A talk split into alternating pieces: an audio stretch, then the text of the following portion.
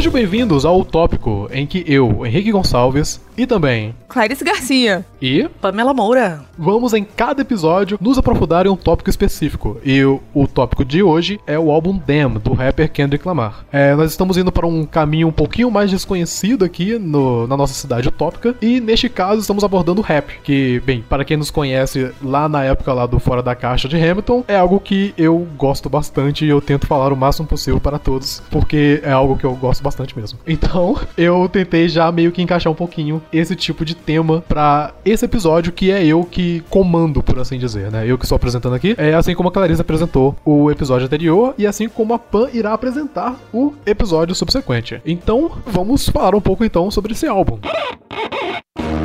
Nobody pray for me. It been a day for me. Yeah, yeah. Acho que antes da gente começar qualquer coisa, eu quero dizer, deixar claro aqui que esse é o assunto que sai mais da minha zona de conforto possível, porque, assim, eu não, não tenho costume, né, de ouvir rap, assim, não que eu não goste necessariamente, pelo contrário, mas é só algo que realmente acho que eu não me acostumei, eu nunca corri muito atrás, apesar da admiração, então eu realmente não tenho muitas referências ou, ou muito conhecimento, então foi, foi uma jornada, assim, bem desafiadora e, né, como eu falei, fora da minha zona de conforto. Eu, eu acho que entrar em qualquer tipo de gênero musical, assim, de cabeça, é um negócio meio difícil de fazer, né? uhum. né? A gente. Acho que todos os gêneros musicais, eles têm subgêneros e tem temas e tem muito assunto que os artistas estão falando, então é muito difícil de entrar e saber tudo que tá acontecendo. Realmente, é, é algo meio complicado para quem tá começando, talvez. É, e ainda mais algo que, que eu considero tão complexo quanto o rap, sabe? Não só por por sua carga histórica e, e, cultural, mas toda essa coisa de ser um tanto quanto poesia e não que né, outros gêneros não se assemelhem a isso, mas sabe, é algo que tem uma carga muito multinível. Eu vou ficar junto com a Clarice nessa. Eu ouço muito pouco rap, eu acho que a maior parte de rap que eu ouço são das coisas super comerciais, dos rappers que fazem participação em músicas pop ou que estão super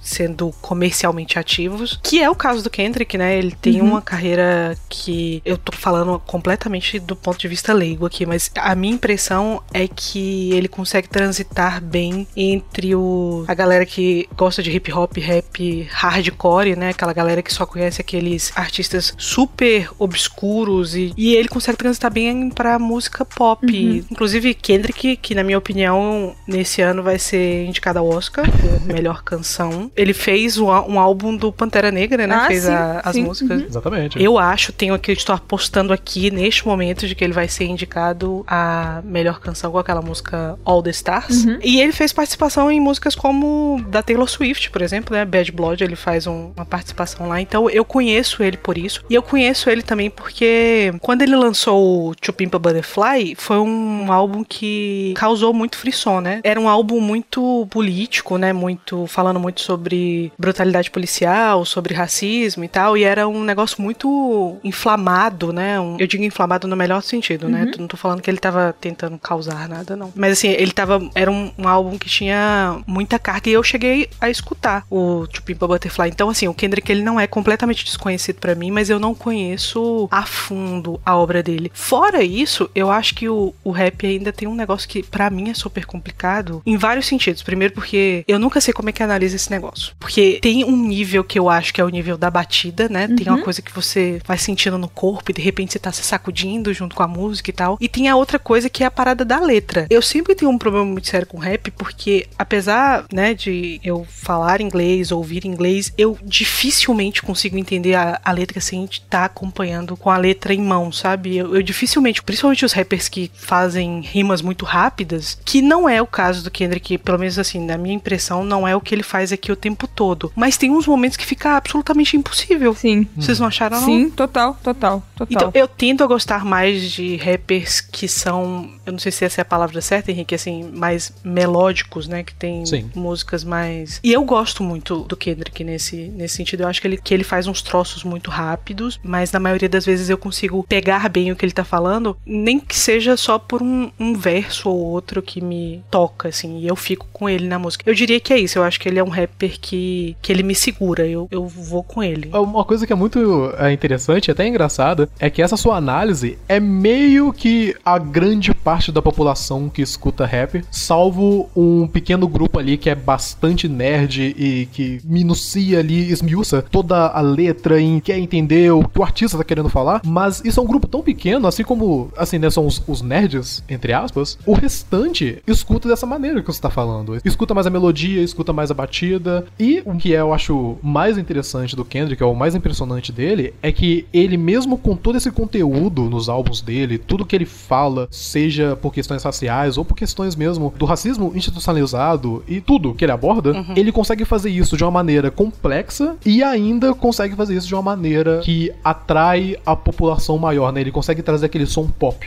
Sim. E um dos motivos que eu escolhi esse álbum pra, pra gente poder ouvir e falar é justamente esse lado dele. Ele é um dos poucos álbuns, ou talvez o único álbum do Kendrick, que ele consegue colocar os dois juntos. Um acaba meio que virando detrimento do outro. Por exemplo, né, você mencionou o To Pimp a Butterfly, e enquanto eu tava trabalhando na pauta, depois que a gente tinha, já tinha decidido já que a gente ia falar sobre o Dem e tal, eu me encontrei numa discussão no Twitter que uma amiga minha, que é a Amanda, que escreve lá pra, pra Vice, na verdade, ela tinha falado que o Dem era o pior álbum do Kendrick. Aí eu fui e eu pensei, não, peraí, como assim? Eu, eu particularmente acho o Section 80, que é o primeiro álbum dele. Primeiro álbum oficial, pelo menos. Agora, Ele tem quantos álbuns? Quatro, ele tem né? quatro álbuns oficiais, ele tem duas mixtapes, mais ou menos, assim, tem um EP e uma mixtape, na real, e ele tem um álbum bem pequenininho que ele lançou, basicamente de B-sides do Pimp. Hum. Acho que foi em- no começo ou no finalzinho de 2016, mais ou menos. Sei. Que é o Untitled Unmastered, o nome dele. Mas eu comecei a entrar nessa discussão com ela e depois um outro amigo nosso, que é o João, que ele também escreve pro Rapologia e ele também faz outras, coisas de fotografia e tal. A gente começou a entrar nessa discussão de qual é o melhor álbum, qual é o pior álbum. E falar o pior pro Kendrick é ainda é ainda o melhor. Tipo, o pior dele ainda é uma das melhores coisas já lançadas. Ele é um dos poucos rappers que tem algo tão perfeito e impecável assim. Praticamente todos os rappers e todos os artistas musicais em geral, eles tendem a lançar um álbum mais ou menos, um álbum que acaba dividindo muitas opiniões, acaba dando muitos problemas, especialmente quando eles querem aventurar em novos sons, né? E aí os fãs antigos acabam não meio que entrando e acabam não indo pro rolê, e aí acabam meio que perdendo o artista no meio do processo. Mas, voltando pro Kendrick, a questão dele é que o Dem ele é muito, muito, muito pop. Ele é muito mais baseado em sons mais contemporâneos mesmo. Você, Punk, ouviu o Topinho Butterfly, você percebe? Sim. Jazz experimental, jazz puro, é saxofone, contrabaixo, é todo aquele som que eu particularmente acho um pouco difícil de pegar pela primeira vez e escutar e achar que é ótimo assim, sabe? Tipo, eu amei, pra mim é o melhor álbum dele, mas não é um álbum que eu consigo escutar tantas vezes assim quanto eu escutei o Dem, por exemplo. O fator de replay, por assim dizer, é muito maior com o Dem do que com o Tupimp, por exemplo. E uma outra coisa que é interessante é que como boa parte do público acaba agindo dessa forma, o Dem acabou atingindo um grupo muito maior de pessoas, né? Um número muito maior de pessoas e que acabou ouvindo o álbum. E isso acabou colocando ele num patamar ainda mais alto ainda. Porque existe toda essa disputa sobre quem é o melhor de todos, e essa disputa é completamente arbitrária e não tem como mesmo saber quem é o melhor rapper de todos, porque no final o rap ele é uma. É subjetivo. É, exatamente, é subjetivo. E é aquela coisa, né? O rap é uma coisa muito competitiva. É aquela coisa de um contra o outro, numa competição saudável, às vezes. E algumas vezes acaba indo pra um caminho um pouco Sim. agressivo É. demais. Mas na maioria das vezes é algo competitivo. Todos estão ali para competir e ganhar os fãs dos outros e por aí vai. No caso dessa última década que a gente tá vivendo aqui, muitos colocam ele e o Drake de lado a lado. O Drake pelo lado mais popular e o lado pop dele mesmo, porque ele consegue fazer músicas muito focadas mesmo em melodias e, por exemplo, o último álbum que ele lançou é metade melódico e metade rap, justamente porque ele consegue fazer esses dois. A voz dele consegue ter essa capacidade algo que o Kendrick não consegue tanto assim, como é evidenciado nesse álbum demo, na verdade. Ele não consegue alcançar as notas que o Drake consegue alcançar, por exemplo. E por causa disso, o som acaba mudando também. Então, o som do Kendrick não tem tanto espaço para poder colocar melodias, e quando coloca, acaba sendo uma outra pessoa. O caso da Rihanna na, na música Loyalty, é o Zachary também em Love, por aí vai. Então, quando rolou essa, essa disputa toda, o Drake, que ainda é o mais popular de todos, não tem como tirar isso dele, porque ele tá em primeiro lugar já faz muito tempo, porque tudo que ele toca acaba virando ouro em questão financeira e na questão de mercado, não em questão de qualidade, mas sim em questão de dinheiro mesmo. E o Kendrick, ele ainda tava prezando pela tecnicalidade, pelo poder das palavras, prezando pela parte complexa, incorporando todos esses rappers que ele tanto idolatra, né? Os Eminems, os Jay-Z's, os Tupacs e por aí vai. E por causa disso, ele acaba meio que perdendo o público, esse público tão popular. E o demo acaba sendo uma resposta disso. Acaba sendo uma coisa de, ok, eu vou trazer conteúdo para vocês, mas eu vou trazer de um jeito que é tão fácil de vocês pegarem para ouvir, mesmo se não querem realmente entender o conteúdo por trás dele, mas vocês vão conseguir pegar e ouvir e achar que é bom, sabe? Uhum. Dito isso, eu quero saber o que vocês acharam do álbum, na verdade. Então, né, como vocês puderam perceber, né, foi realmente o primeiro álbum dele que eu ouvi e eu realmente ouvi quando eu falei no Twitter que, né, eu tava ouvindo o Dan, muitas pessoas vieram também comentar comigo, pô, mas nem é o melhor dele e tal, não sei o que, claro. Todo mundo sabia que eu tava ouvindo para gravar o podcast, mas as pessoas é, reforçaram que realmente é uma opinião que eu achei unânime, assim, não sei. Pode ser só uma amostragem meio falsa. Mas assim, eu já gostei pra caramba. Foi coisa de. Eu comecei a ouvir, logo, eu, sem brincadeira, eu, eu vi no, no contador com 56 minutos, segundos da primeira música, eu já falei, foda. E, de modo geral, do começo ao fim, eu, eu gostei bastante, assim. Num nível que eu fiquei pensando, caramba, como é que eu, realmente não parei para prestar atenção nisso antes? Eu já tinha escutado o Chupimpa Butterfly antes de ter escutado esse, e eu acho que o fato de eu ter escutado o Chupimpa Butterfly me prejudicou. Essa não é exatamente a palavra certa, mas assim, eu fiquei com um sentimento antes de entrar no demo que não era necessário. Uhum. Porque isso que o Henrique falou, né, de que o Chupimpa Butterfly Butterfly, ele é um, um, álbum realmente difícil. Não no sentido de que você precisa trabalhar muito para gostar dele, porque eu acho que depois que você consegue ter um pouco de paz e sossego e ouvir o troço, e você entende aquilo que ele tá fazendo, eu acho que ele, ele vai de boa. E assim, eu acho que também o fato de, da importância política e social do que o Two People Butterfly tava fazendo ficou na minha cabeça. Mas assim, no momento em que eu escutei aquele que era para mim até aquele momento o primeiro e único álbum do Kendrick que eu tinha escutado, eu demorei muito para entrar, porque as rimas são difíceis e as músicas que ele usa não são exatamente uma coisa que você ouve para se distrair, uhum. como, como o próprio Henrique falou. Então eu achei que antes de ouvir o demo eu precisava me preparar para escutá-lo. Mas foi bobo da minha parte, porque depois que eu comecei a escutar o álbum, eu percebi que eu já tinha ouvido uma das duas músicas, na verdade, no VMA, que é, foi aquela apresentação que para mim é icônica do Kendrick, que ele faz DNA Humble. Você se lembra, Henrique? Sim, sim. Eu não sei se você viu também, Clarice, que é uma apresentação que ele começa sozinho no meio do no meio da plateia, assim, tem um palco no uhum. meio da uhum. plateia e, e, são fachos de luzes que, que fazem a cenografia. Ele vai andando por uma passarela e ele chega no palco mesmo e começa tudo a pegar fogo. Caraca. Cara, excelente. O, o, ninja com uma espada pegando isso. fogo. Caraca, eu não vi bom. isso. Eu vou até depois, né, que a gente acabar de gravar, procurar, porque realmente não cheguei a ver. Ou se vi, acho pouco provável ter visto visto, porque se eu tivesse visto, eu imagino que teria ficado na minha cabeça, porque parece ser bem impressionante. É, é insano. Tem uma galera que é começa insano. a andar pela, pelas grades que estão pegando fogo também, e eles estão meio que levantando, assim. Foda. Porque o, o, álbum, ele, ele tem essa coisa, ele tem um pouquinho desse lado asiático, né? Filmes de Kung Fu. Uhum. Sim, um dos sim. nomes que ele colocou é Kung Fu Kenny, né? Isso. Então, sim. isso também é abordado nos clipes, né? Então ele tem muito isso. dessa cultura de filmes de Kung Fu, né? Filmes asiáticos de luta. É, e ele tem uma identidade visual muito bacana no, no álbum inteiro. Eu acabei criando um, um processo, né, para escutar, porque eu achei que era necessário, eu achei que ia ser como Chupimpa Butterfly, achei que era uma coisa que ia exigir de mim. Uhum. Aí eu escutei primeiro sem ler as letras, queria saber qual era meu feeling em relação às coisas, mesmo que eu não estivesse entendendo o que estava sendo sendo dito. E depois eu ouvi de novo, acompanhando as letras, e depois eu fui assistir os clipes. E os clipes, eles têm uma identidade visual muito bacana, Sim. né? Todos os que foram feitos. E eu acho que, que isso que o Henrique falou faz todo sentido. É um, um álbum muito mais tranquilo de digerir do que o Chupimpa Butterfly. Ele é muito, realmente, muito mais pop. Ele é gostoso de ouvir. E ele é um, um álbum que as coisas ficam na cabeça. A, a música fica na cabeça, né? Eu, eu fiquei durante uma semana inteira com a, o refrão de DNA na minha cabeça batendo o tempo inteiro. Uhum. Tem muito mais prazer envolvido. Não que no Chupimpa Butterfly não tivesse um prazer envolvido, mas era um prazer que era uma coisa que meio que você precisava construir, que você precisava entender. Parecia uma coisa que realmente estava mexendo o seu cérebro. Outra coisa que eu achei é que, como o Chupimpa Butterfly era um, um álbum. Me corrija se eu estiver errado, Henrique, mas eu tive a sensação, e a sensação que ficou comigo, de que era um álbum muito Black Lives Matter. Sim, sim, isso pode ser dito. Na verdade,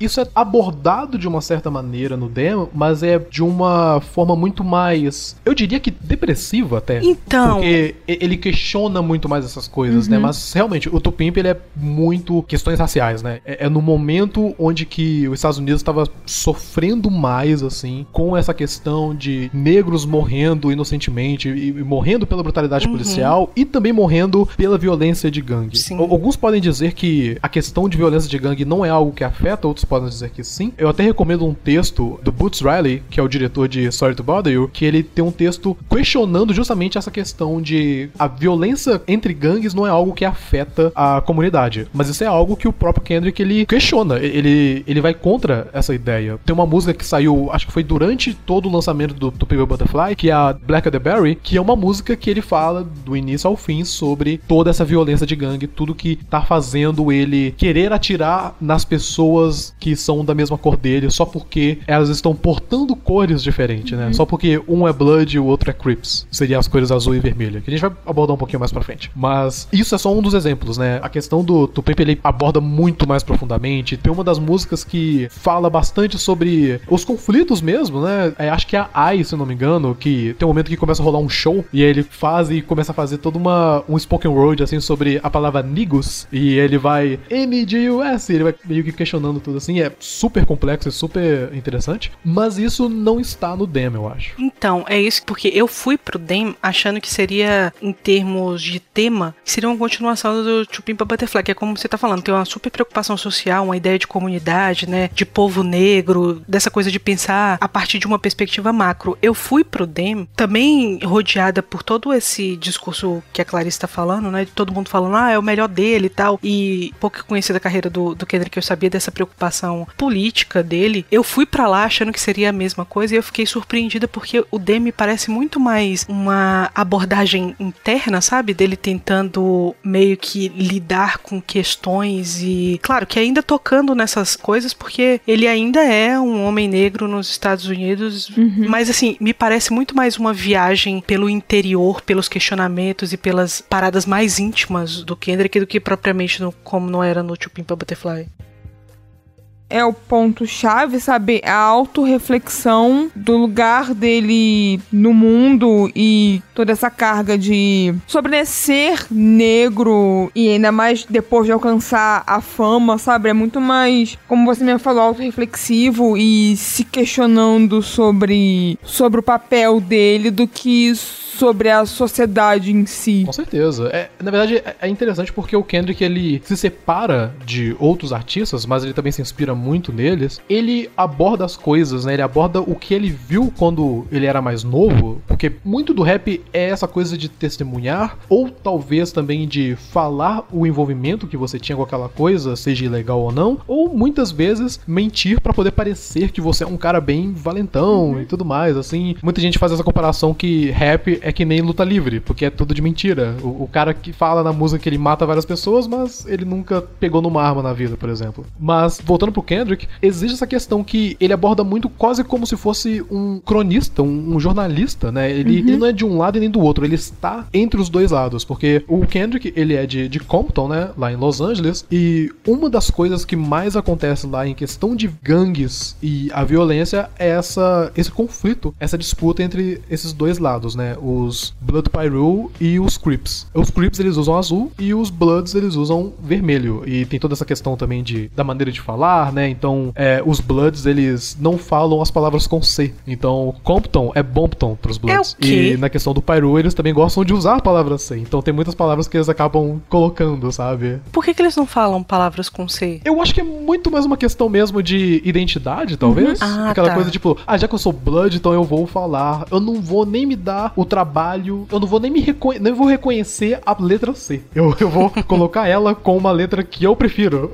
Caraca. Ex- Existe essa coisa assim que é um pouquinho mesquinho quando a gente para pra pensar Aham. fora dessa, dessa ótica toda. Mas existe muito isso, né? Na verdade, tem uma, uma entrevista do Noise que eles vão pra, pra Compton e o início da entrevista é o Snoop Dogg falando: Ah, se eu fosse vocês, eu, eu iria pra Bompton. Bompton é o lugar onde os Bloods ficam e eles trocam C por B. E aí vai me mostra assim, tá todo mundo de vermelho, é um negócio super, né, cinematográfico, assim, do pior jeito possível quando a gente pensa na realidade. Ah. Mas voltando pro negócio do Kendrick, ele é um cara que ele nunca se afiliou nessas gangues. É o que é diferente dos próprios artistas que ele colabora e do próprio selo dele, que a gente vai abordar um pouquinho mais pra frente também. Mas ele nunca se, se alinhou a esses caras, mas ele tem amigos dos dois lados. O melhor amigo dele, que se não me engano, o nome dele é Leo El, que é um amigo de infância dele, tipo, infância, infância, ensino fundamental, basicamente, ele era um Blood. É uma coisa muito louca que quando o Kendrick ele começou a se aprofundar no rap, porque ele basicamente descobriu poesia ali mais ou menos no ensino fundamental, ele meio que começou a conhecer poetas e, e ativistas, né, como Martin Luther King, Malcolm X, e só no ensino médio mesmo que ele começou a botar uma música nessas poesias e começar, né, a, a trazer ritmo nelas. E no momento que ele começou a se aprofundar na música, o Lil El, ele começou a se aprofundar nas gangues, e ele virou um Blood, basicamente. Nessa mesma entrevista da, da Noisy, eles até abordam uma coisa que eles vão até lá quando o Lil El saiu da prisão, né, tipo, ele acabou saindo da última sentença dele. E eles até falam muito sobre essa questão de pessoas que morreram durante esse tempo todo. Tem uma música bem antiga do Kendrick que é sobre eles usarem drogas, só que ele tá usando drogas pra poder mascarar a dor de ter perdido os amigos dele, porque três amigos dele morreu na mesma semana. E ele tá sentindo todo aquele peso do luto porque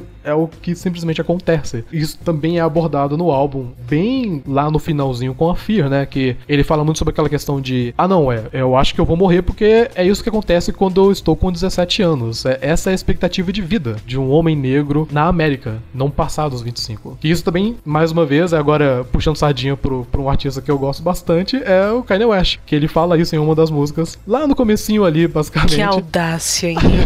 É, você me deixou falar, agora é assim, ó.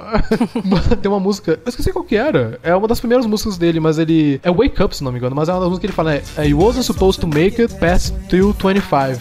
Então é aquela coisa de não conseguir passar dos 25 anos. E isso, várias pessoas também já fizeram várias referências a isso. Mas, na questão do Kendrick, então ele não abordou nenhuma gangue, ele sempre foi aquela pessoa que viu muita coisa errada acontecendo, ele sempre tentou seguir o caminho dele e acabou desviando de vez em quando, porque é isso que acontece quando você tem más influências, entre aspas. Você acaba meio que entrando pra esses caminhos que você não deveria. Mas isso acabou, né, criando histórias que ele tanto conta no decorrer dos álbuns.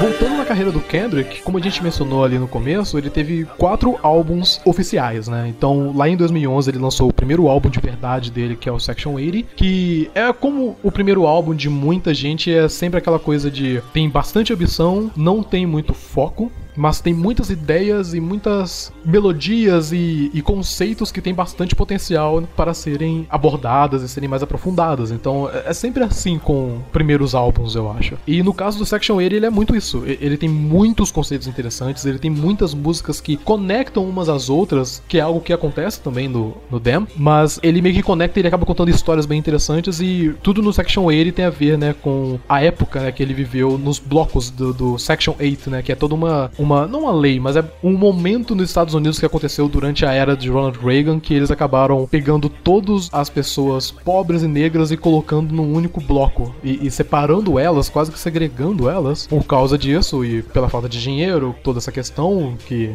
é muito mais focada em economia, coisa que eu não sei muito bem, que acaba né, criando tudo que a gente sabe hoje em dia. Então é basicamente uma, uma maneira que a escravidão continua e vai meio que nos perpetuando durante os anos. Né? É, é sempre uma nova forma de escravidão, por assim dizer. Logo depois do Section 80, ele lançou o que a galera deve achar o melhor álbum dele, que é o Good Kid, Mad City, que esse ele já saiu no finalzinho de 2012. E o pessoal considera o melhor álbum dele, eu acho que tem muito a ver porque é o mais conciso. É um álbum que as pessoas que estavam começando a conhecer ele, começando a entender quem ele era, conseguiram se capturar de verdade e falaram: não, esse cara tem algo aí. Ele pode ser um dos grandes ali. É um álbum bem interessante, é um álbum super complexo também. É meio que o padrão dele é é fazer essas coisas tão complexas, essas obras tão acima de tudo. E o Good Kid ele entra nesse patamar justamente pelos temas e pelas histórias, porque dessa vez ele fala muito sobre a adolescência dele e um pouco de do lado mais selvagem, por assim dizer, o lado mais que não liga muito pras leis, mas ao mesmo tempo ele aborda muito das consequências das coisas que ele faz ou das coisas que ele testemunhou. Então ele acaba meio que seguindo muito disso. E aí quando a gente chega no To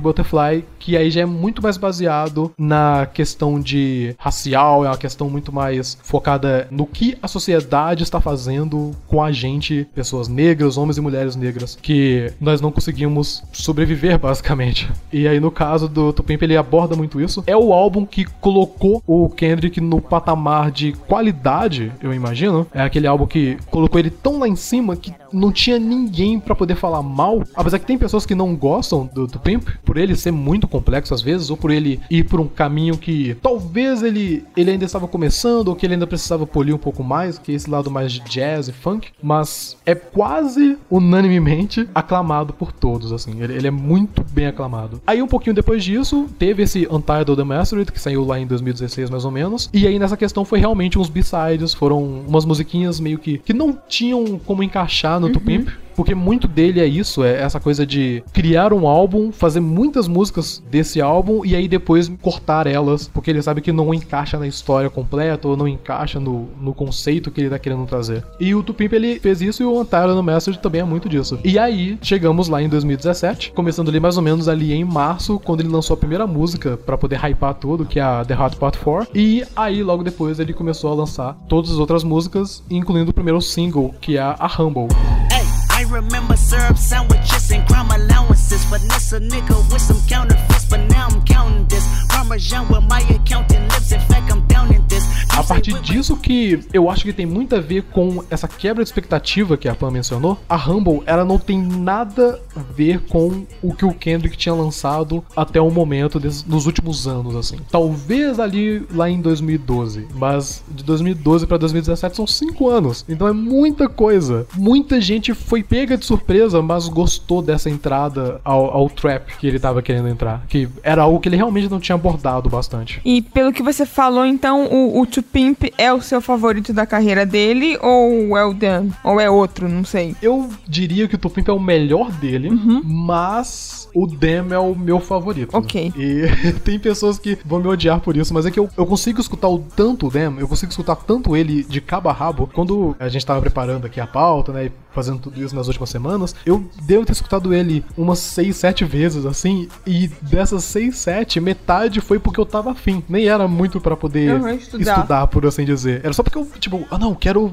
ouvir essa música, porque eu tô com saudade de ouvir essa música. Ou senão, eu lembro da época, época entre aspas, porque faz um ano e pouco só, mas eu lembro de quando eu tava ouvindo ela e como foi a bagunça. Porque, assim, como vocês podem ter notado, eu, eu sou um pouquinho fã dessas coisas. Só um pouquinho. Só um pouquinho. E quando começou todo essa, esse rollout, né? Todo esse, esse caminho até o, o lançamento do álbum, eu tava atento. Quando ele lançou The Hot Part 4, e aí teve um momento que ele falou um- uma, um trechinho no finalzinho que era: Ah, vocês têm que esperar até 7 de abril pra vocês verem o que vai acontecer. E aí eu fiquei tipo: Caralho, o que vai acontecer dia 7 de abril? Puta que pariu, meu Deus! E aí chegou no dia 7 de abril e aí ele mostrou todas as pessoas que estão envolvidas no álbum. E aí todo mundo ficou tipo: Ai, como assim? Tal produtor, tal pessoa, por que tal pessoa não está e tal? E aí depois quando ele lançou o primeiro single, que foi o vídeo de Humble, foi uma coisa que explodiu a minha mente pelos visuais, porque ele é um cara muito visual, ele foca muito nesse conceito artístico. Muito disso tem a ver com as pessoas que estão em volta dele também, né? Uma das pessoas que abordam muito isso, né? Tipo, uma das pessoas que tem um, um lado criativo ao lado dele é o próprio Dave Myers, que é da TDE, que é o selo dele, e ele é um cara que trabalha bastante com Kendrick, porque no começo dos vídeos normalmente coloca o nome do diretor e os Little Homies. Uhum. Os Little Homies é o Kendrick e o Dave Free, que é o presidente também do selo. E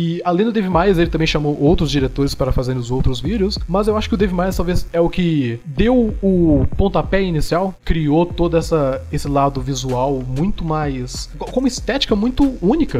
E, e quando ele quer abordar coisas que são um pouco mais é, emprestadas, por assim dizer, o clipe de Element, por exemplo, ela na verdade tem várias pinturas e várias fotografias, na verdade, que remetem às imagens mais emblemáticas do clipe. Então tem um momento que tem três meninos contra uma cerca e um deles, negro, tá com uma arma. Sim. E aí o carro da polícia passa e ele levanta a arma. Isso é uma foto, na verdade. Tem uma outra de uma menina com um barbante amarrado no, no besourinho, parece? Sim, sim. E o besourinho tá tipo andando na testa dela, parece? É um besouro, mas é uma joaninha, né? Isso, É. exatamente. E ela tá segurando, né? E, e tem toda essa coisa de. É é uma foto também, isso. Então existe toda essa questão mesmo que eles querem abordar durante o, o, o Caraca, visual. agora sabendo disso, porque assim, todos os clipes são muito bons, como o Mapa falou, eles são, eles têm uma carga estética muito impressionante, assim, eu não conseguiria exatamente dizer qual eu gosto mais, mas talvez o, o se é pra escolher um, eu escolheria esse de Element. E agora, sabendo de tanto, tanto detalhe, tanta minúcia, assim, eu acabei gostando ainda mais dele, assim. Acho que também quando a gente acabar aqui, eu vou rever pra, pra poder pescar melhor esses elementos do, do clipe, porque eu achei muito, muito impressionante, assim, toda, toda a imagem, assim, das crianças, né, e, e contrastando com a violência, assim, ficou muito, muito marcado, assim, na minha cabeça. Tem até um momento que eu, que eu acho talvez o mais emblemático, que é mais ou menos no começo do vídeo, que tem um pai, né, um cara careca com uma barba assim, e ele tá ensinando o filho dele a brigar, e o filho dele é super pequenininho, Sim, então uhum. ele tá ajoelhado e tá, tipo, dando tapa na bochecha, né, tipo, ah, soca desse jeito e tal. E aí no final do vídeo ele tá completamente ensanguentado, porque ele apanhou bastante Uhum. o pai. Ele tá com um terno branco, então tá todo sujo de vermelho, assim. E eu acho muito impressionante toda essa, essa diferença entre um e outro, né? Esse incentivo à briga e, e a consequência dela no final do vídeo. E o clipe inteiro, né, sobre isso, porque tem muitos momentos que é o Kendrick brigando com pessoas, sujo de sangue, e tem pessoas do lado dele brigando também, caras de gangue, e, e todo mundo tretando um com o outro. E é uma, uma música muito poderosa e caótica, te faz querer fazer coisas ruins. É- Ela também é uma das minhas favoritas, talvez a minha favorita. Eu gosto bastante dela e eu também gosto muito dos visuais de Rumble, porque tem alguns visuais ali bem impressionantes, como o, o Kendrick com, com a cabeça pegando fogo, por exemplo. Nossa, sim, sim. E não, e a- toda aquela parte que eu não vou saber descrever muito bem, vocês vão poder me ajudar melhor. Tá ele no meio de outros homens, eles vão levantando a cabeça, sabe, ritmado, assim. Uns estão com a cabeça Sim. baixa, enquanto outros estão com a cabeça pro alto e eles vão alternando, assim. É muito, muito, muito foda. Sim, eles vão Isso, repetindo é. o refrão, né, durante a música, e aí depois ele abaixa a cabeça, depois levanta também. É, é muito Não, é realmente, é, é muito difícil escolher qual clipe é o melhor, mas esses dois, assim, e principalmente o Element, ficou, ficou muito na minha cabeça, assim. Eu queria saber de você, quais são os seus vídeos favoritos, assim? Porque eu vi, eu vi que a, a Clarissa, ela colocou o Element lá em cima, assim como eu. Eu acho que os meus favoritos são DNA. É o meu favorito. Gosto muito daquela cena do interrogatório, de como eles ficam fazendo a letra da música ser a troca de Sim. conversa sobre ele. Eu gosto Sim. muito. E eu gosto muito de Loyalty também, porque é, tem Rihanna, então a gente né, tem essa coisa. Certíssima, certíssima. Ah, não, mas nossa, a Rihanna tá maravilhosa. E esse, esse vídeo também, Loyalty, ele é muito bom, assim. Ele tem uns, uns conceitos muito legais. É, acho que tem uma parte que os dois eles afundam no asfalto e tem Uhum. pessoas meio que tentando atacar elas como se fossem tubarões. E é um negócio super simbólico e complexo também, às vezes. É, eu gosto também que tem uma parte em que a- eles dois estão de mão dadas e a Rihanna é como se ela estivesse pulando de um prédio e ela fica segura só pelo braço, assim, segurando ele. Se eu não me engano, é bem na parte que eles estão cantando é, Loyalty, Loyalty. Ah, sim, é verdade, é verdade. Eu não sei se é ela ou ele que tá, que tá segurando, né? E aí o outro tá ele, caindo. ele tá né? segurando e ela tá caindo. E aí, uma coisa, eu não sei se, se vocês sabem disso, mas o nome do Kung Fu Kenny, né, que o Kendrick ele se autoproclama, é uma referência direta ao personagem do Don Cheadle na hora do Rush 2. E é por isso que ele chamou o Don Cheadle pra poder fazer esse clipe do DNA. Olha aí. É justamente pra poder colocar esses dois. E é até engraçado que o Don Cheadle foi numa, num talk show ou algo assim. Uhum. E ele falou que ele só percebeu isso depois de ter gravado o vídeo. que o Kendrick teve que falar pra ele que ele não tinha percebido Uhum. essa, essa Assim, similaridade. agora que você falou, eu talvez tenha lido isso no Genius, enquanto eu né, lia as letras e tal, mas talvez tenha escapado de mim, ou eu tenha meio que, sabe, não prestado atenção o suficiente, sabe, pra falar, olha aí, mas ag- agora que você falou, assim, eu ouvi com, com todas as letras, assim, realmente faz sentido. Eu acho muito divertido essa, todo esse lado, assim. E no próprio DNA também, né? Tem aquele momento super pesado e, e divertido que o Kendrick tá jogando dados com os amigos dele. Aí ele vai no meio e começa, tipo, a fazer o rap junto com a galera. E aí também tem, acho que três mulheres num carro e elas estão ouvindo uma outra música do Kendrick, do Tupim Butterfly, na Uhum. verdade. Se não me engano, acho que é Hood Politics. E elas estão passando, assim, pelos Caraca. caras e elas zoam os caras. Tem muitas camadas. E assim. assim, só uma coisa totalmente besta, eu fico tão nervosa nessa parte, porque elas estão, tipo, correndo e girando e gritando, e eu fico tão angustiada, eu fico, meu Deus do céu. A primeira vez que eu vi, né, eu fiquei, meu Deus, vai acontecer alguma merda, vai acontecer alguma merda, eu não quero ver, mas não acontece nada. Mas ainda assim, só de lembrar, eu fico um pouco angustiada de pensar nelas no carro. No final desse clipe, né, tem um cara que tá com o Kendrick e ele começa a fazer uns sinais de gangue e no final ele soca. Uhum. É, esse cara é ninguém menos que o Skillboy Q, que é um dos caras das antigas mesmo, do,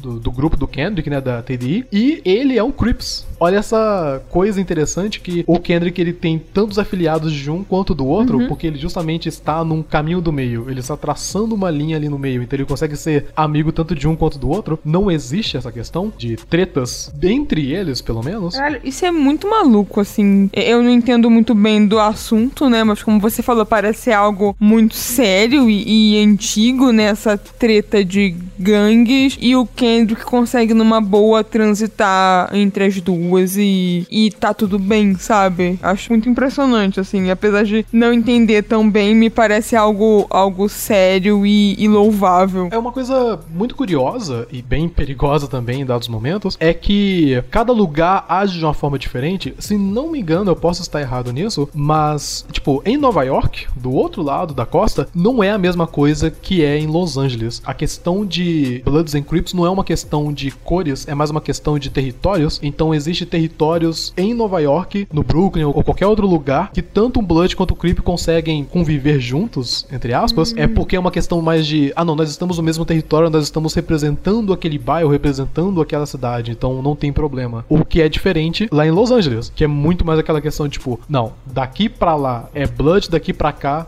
é Crips. E boa sorte em lidar com isso. Até um filme que aborda um pouquinho disso é aquele filme Dope. Tem até alguns rappers nele e tal. E tem aquele menino que eu não vou conseguir falar o nome direito. Shamik Moore. Que também é o Miles Morales na animação do Homem-Aranha que vai sair. Olha aí. Eu acho ele ótimo. E, e é um filme que fala muito sobre isso. Porque ele é um menino, né, que acaba entrando em apuros. E tem muito a ver sobre a questão de território. Porque ele tem que passar por perto de, de um território que é dominado por Bloods e por aí vai. Então, voltando pro, pro Kendrick. Então tem essa questão mesmo dos vídeos. Eu acho muito interessante o quão visual ele consegue ser e o quão cheio de camadas que esses vídeos conseguem ter. E eles às vezes combinam com as músicas, às vezes não. Eu acho que não são todos ali que acabam conectando, pelo menos não com o tema central do álbum.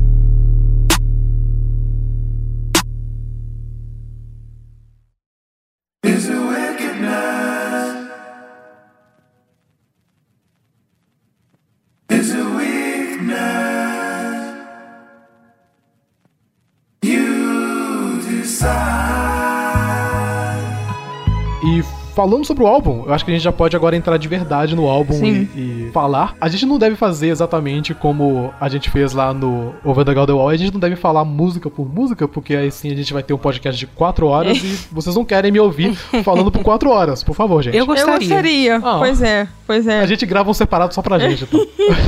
então a gente quer fazer um pouquinho diferente aqui. Eu acho que uma coisa legal que a gente pode fazer é meio que falar um pouquinho das músicas favoritas e abordar também um pouco da história e do lado mais conceitual dele, que eu acho bem interessante, assim, da gente abordar. É, então acho que a gente pode começar. Então, Clarice, você tem uma lista ou tem alguma música que vem à sua mente, assim, que você considera ela sua favorita ou num grupo de favoritas? Caraca, vocês nunca vão adivinhar qual é a minha música favorita, tipo, primeiraça do álbum inteiro. Ah, pera, agora, agora esse virou um desafio. Eu- eu quero também. É, é, vocês nunca vão adivinhar. Nunca. Porque eu acho que a escolha é menos. Eu não sei. É, Eu não sei. V- vamos lá, um chute. Eu acho.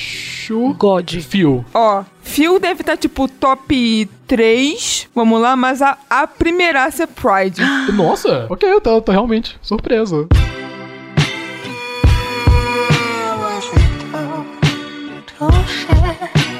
In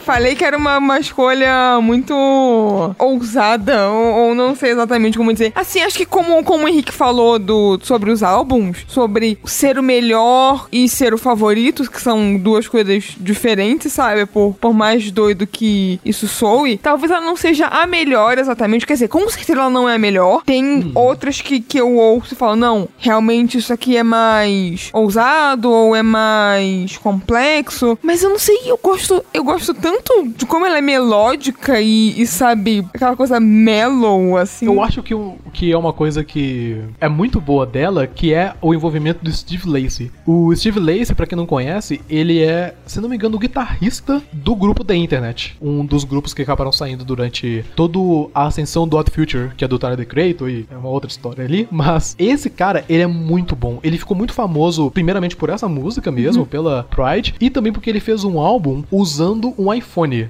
Ele gravou tudo Caraca! pelo iPhone. E isso acaba meio que colocando ele num, Aham. num lugar muito mais. num patamar bem diferente, assim. E o som dele é muito característico. Qualquer trampo que você escuta, tipo, qualquer música que você Aham. escuta que tenha ele, você vai perceber o, o lado dele, é- essa guitarra meio Aham. lenta, quase cansativa, sabe? É, é uma música meio, é disso. uma música lânguida, assim, sabe? É algo Isso, Langdon. entre o, o baladinha, sabe? Aquela coisa de dançar devagarinho, assim. E eu não sei exatamente, sabe? Assim, é- eu, pra ter uma noção, sempre que eu parava pra ouvir o álbum, depois que passava essa música, eu tinha que ouvir de novo. Porque ela tem uma coisa grudenta que eu gosto muito, assim, sabe? Uma. Eu não sei, é isso, assim. É toda essa coisa meio tristonha e lenta, assim, que eu aprecio bastante em, em músicas, assim. Quem conhece meu gosto musical sabe a minha apreciação por coisas lentas. É uma música muito introspectiva também, né? Parece que ele tá refletindo muito sobre o lugar que ele alcançou dentro da cena do rap e como isso contrasta com o sentimento que ele tem. É, tem uma, um verso mesmo em que ele fala: Parece que nos últimos tempos eu só aponto o dedo só pra fazer um ponto. Sim. Ele tá sempre assim meio que contrabalanceando um sentimento que ele tem que parece incompatível com a posição que ele alcançou, né? Que ele fica repetindo essa ideia de perfeição o tempo todo, né? De que o mundo, se fosse num mundo perfeito, ele seria perfeito. Sim. Eu acho que talvez até respondendo um pouco a essa, essa coisa que o Henrique estava falando no começo, de que ele é considerado por muita gente como, se não o melhor rapper do, de todos os tempos, ou desse tempo, um dos, né? E eu acho que, que ele tá talvez refletindo exatamente sobre isso, sobre como ele alcançou uma determinada posição, mas que talvez ele tenha um sentimento interno, uma natureza, não é exatamente essa palavra, mas assim, um- uma predisposição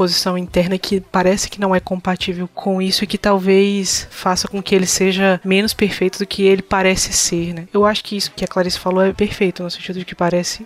perfeito. De que é uma música que parece realmente muito triste, né? Tem uma, um sentimento de reflexão entristecida nela. Sim, com certeza. Existe uma questão bem interessante, porque como o próprio nome da música fala, né, Pride, orgulho, ele aborda muito esse pecado, né? Essa, essa questão que ele tá querendo falar e também esse lado filosófico que ele tá questionando sobre o, o mundo perfeito, né? Perto do final da música, antes da, da parte que a Ana Wise aparece e começa a cantar no finalzinho, mas ele tem uma parte que ele finaliza a música, né? Que ele coloca: Ah, no mundo perfeito eu escolheria fé no lugar das riquezas, eu escolheria trabalho no lugar das vadias, é, eu escolheria. Eu faria escolas das prisões. Isso é uma coisa interessante também, porque eu não sabia que o Kendrick era um- uma pessoa tão religiosa. Porque nesse, nesse álbum ele fala muito sobre fé, sobre religiosidade. Eu achei muito, muito interessante porque eu acho que o único álbum que eu ouvi falando tão repetidas vezes sobre fé, ao ponto de se tornar mesmo um tema central, foi no álbum do Chance. Isso. Eu ia, eu ia falar ele agora. O Chance ele também tem muito disso, né? quer dizer, tem muito disso, eu não sei, porque eu só ouvi o Coloring Book. E ele também pensa muito sobre fé, né? Sobre religiosidade, sobre, sobre a vida de cristão, sobre os ensinamentos, os ensinamentos bíblicos, sobre o divino. E eu não sabia que era um, um tema que tocava ao Kendrick também. Na verdade, na verdade, eu fui surpreendida porque eu achei que o Chance era um espécime único, porque eu sei que existe um tipo de rap que é um rap cristão lá nos Estados Unidos, né? Que tem uma galera que faz rap única e exclusivamente gospel. Gospel no sentido de que né, trata desses temas. Como o Chance não me parece isso, né? Ele faz um, um rap que é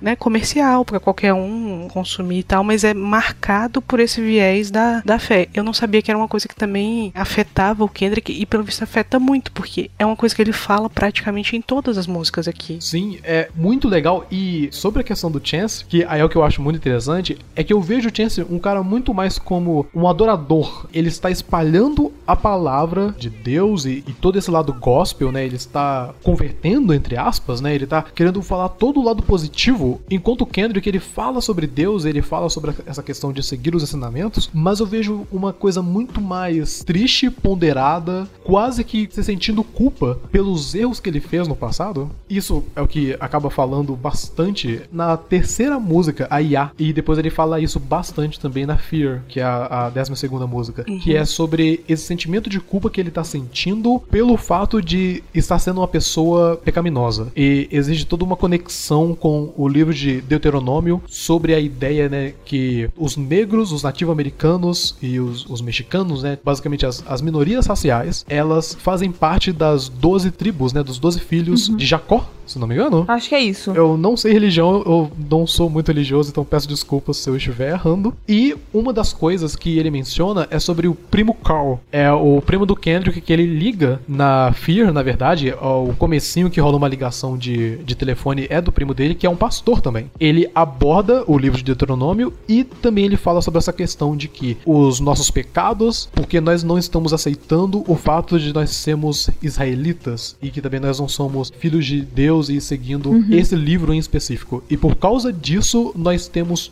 todas essas questões de problemas que estão acontecendo com a gente, né? Tipo racismo, xenofobismo, preconceito mesmo em questão de território e pelo fato do- da nossa tom de pele. E que essas coisas acontecem porque nós não estamos aceitando e seguindo os mandamentos. Isso segue pelo álbum inteiro, eu vejo. Ele fala uma coisa nessa IA que ficou comigo, que foi isso que você tá falando sobre essa coisa israelita, né? Tem um verso que ele diz: Eu sou um israelita, não me chame mais de negro. Isso, é- é- essa palavra é apenas uma cor, né? Isso meio que resume o, o álbum de uma maneira geral, porque é meio que o Kendrick procurando as raízes dele, né? É uma busca que não é simplesmente uma raiz do ponto de vista genético. Eu acho que o fato de que ele tem uma música chamada DNA no álbum é muito significativa nesse sentido, mas também uma raiz espiritual que possa guiar a existência, né? Que possa dar sentido àquilo. Até porque ele escreve o álbum, né? Num período de muita dificuldade para ser um negro na- nos Estados Unidos, né? Claro, o Black Lives Matter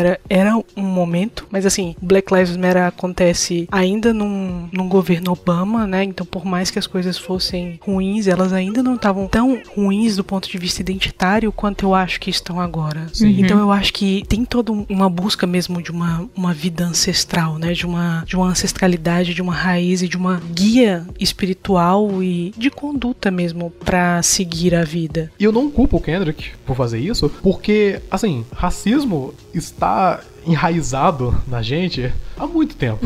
Tipo, há muito, muito, muito tempo. E muito tempo lá nos Estados Unidos, muito tempo aqui também no Brasil. A América como um todo, ela, ela foi feita nas nossas costas. Ah, sim. E existe essa questão e que eu penso que o, o Kendrick, desde os, sei lá, 9, 10 anos dele, começando a aprender os ensinamentos de Martin Luther King e Malcolm X, e ele vê a questão de escravidão, e aí ele cresce e ele vive por tudo isso, e ele começa a ganhar dinheiro, ele começa a ficar famoso, e aí ele chega no momento que ele tá por aqui, ele continua procurando por respostas do porquê que existe tanto sofrimento caindo em cima da gente. E ele não encontra. Então é completamente normal, depois de você não encontrar nenhuma resposta, você achar que o problema tá em você. E o problema está, né, nos pecados que você está fazendo. É, é muito disso que o álbum fala, né? Sim, e em toda essa questão também da, da espiritualidade e do sentimento de abandono, né? Outra, outra coisa que ele repete muito no álbum que marca qualquer um que escuta, porque é aquela ideia de que, né, que ninguém reza por ele, né? Isso. Ele sente que é um exemplo pra tantas pessoas e é, é admirado por tantas pessoas, mas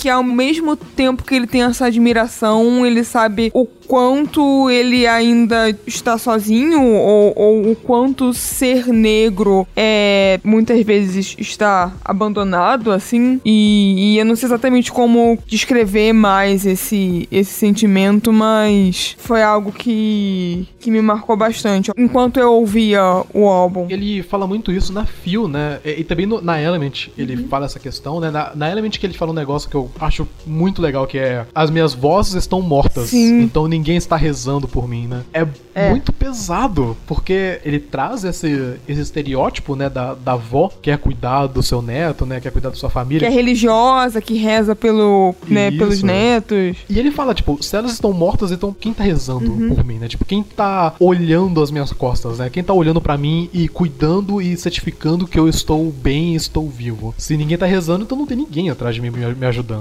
E é muito pesado. É. Isso também, essa questão de das pessoas não estarem rezando por ele, isso acontece muito na Phil, que no final da música ele fala isso. Ele fala, eu sinto que o mundo inteiro quer que eu reze para eles, mas quem está fazendo isso pra mim? Esse momento também, ele lembra bastante uma música em específica do Untitled Unmastered, que é a primeira música do álbum, na verdade, que é uma música, eu, eu acho ela excelente, é uma das minhas favoritas dele de sempre. O nome dela é difícil de explicar porque o título dela é, é uma data, é Untitled 1 819 2014, né? Porque as músicas são tituladas como datas. Mas é uma música que ele tá descrevendo o fim do mundo, basicamente. Ele tá descrevendo da maneira mais detalhada possível sobre o fim do mundo e tudo caindo e, e todas as pessoas que pecaram indo pro inferno e algumas subindo e outras descendo e, coisas desmoronando e o mundo está pegando fogo. E a maneira que ele aborda isso é tão intensa que você consegue sentir os prédios caírem enquanto ele está mencionando isso na música. caralho que foda Tem um momento que uma luz se abre, na, que ele tá mencionando, né? Uma luz se abre e aí ele fala sobre que caiu, se não me engano, é um anjo, e aí o anjo puxa um pergaminho, que é como se fosse o currículo dele, falando: ah, ele nasceu em tal, tal dia, ele fez isso, isso, aquilo, outro. E ele tá tentando barganhar com o anjo e com Deus pra ele poder ir pro céu. E aí ele menciona uma coisa: eu fiz a Butterfly pra você, e você me disse pra eu usar os meus vocais para salvar a humanidade para você. Tô toda Caralho. arrepiada. Não é tipo, é- ele tá tentando baganhar, só que aí o, que eu acho o mais legal é que ele tá falando isso sobre tentar salvar a humani- a humanidade, mas na música a humanidade tá perdida. Ou seja, ele não conseguiu. E se ele não conseguiu, então ele não merece um lugar no céu, de acordo a ele. Young nigga act a ass. Young nigga act a fool. Young nigga get your cash. Young nigga do what it do. Young nigga go, young nigga go, young nigga go, go. Whatever makes all of you happy in this bitch, just take it all back before the light switch. Mas saindo dessa, dessa tangente que eu entrei sem querer com vocês, eu queria saber, então saber da Pan qual é a música favorita dela. Então, a minha música favorita, eu acho que é DNA. I got, I got, I got, I got loyalty, got royalty inside my DNA. Got war and peace inside my DNA. I got power, poison, pain, and joy inside my DNA. I got hustle, though ambition flow inside my DNA. A música que eu mais ouvi é Loyalty, porque, né, toda aquela pegada pop, Rihanna e aquela coisa toda, mas a música que mais fiquei pensando sobre foi DNA. Eu gosto muito da Fear também. Eu gosto muito de uma música que eu acho, eu acho que pouca gente gosta, pelo que eu tava vendo na internet, que é God. Eu gosto É dela. boa também, eu não é gosto boa. da God.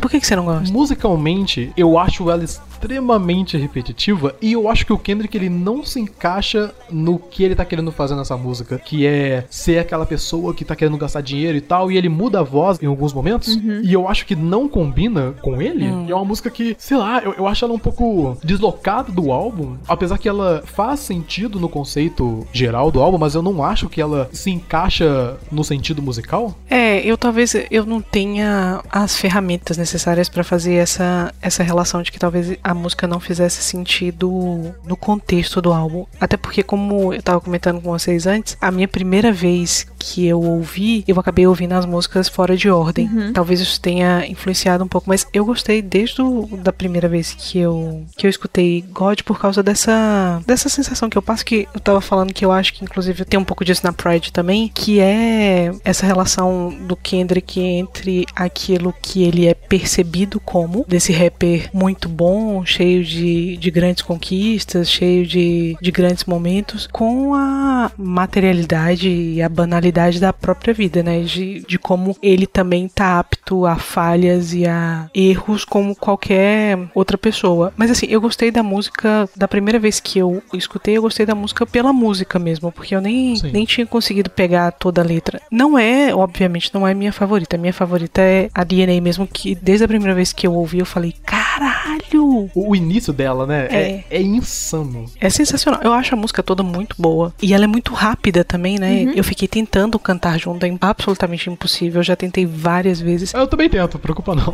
Mas você provavelmente tem mais experiência e tal. Eu não consigo. Eu não consigo. Eu, eu acho que, inclusive, precisa de, um- de uma preparação física pra cantar essa, esse diabo dessa música. Porque eu, eu fico sem ar na metade do caminho. Isso é uma coisa que é muito abordado também no rap. Esse controle do, do seu diafragma, né? De você conseguir falar bastante e falar muito sem Uhum. perder o fôlego. E isso é uma coisa super difícil quando vai em shows. A DNA em shows, ele não canta ela inteira. O comecinho dela, ele meio que separa algumas palavras, ele meio que ignora uma pra poder falar a outra de uma maneira mais clara. Caramba. Ele não consegue falar ela inteira, especialmente na segunda parte, né? Que ele bota o pé no acelerador e vai a mil por hora. Na segunda parte, ele realmente ele tá na velocidade 5 do Creu, né? Porque, sinceramente. Mas eu gosto muito da, da DNA, principalmente porque ela traz esse turbilhão de discurso sobre uma coisa que deveria ser organizada, né? O DNA da gente deveria trazer um sentido claro, um sentido óbvio pra quem a gente é, de onde a gente veio. E o fato dele pegar, é obviamente que ele não tá falando do DNA puramente genético, né?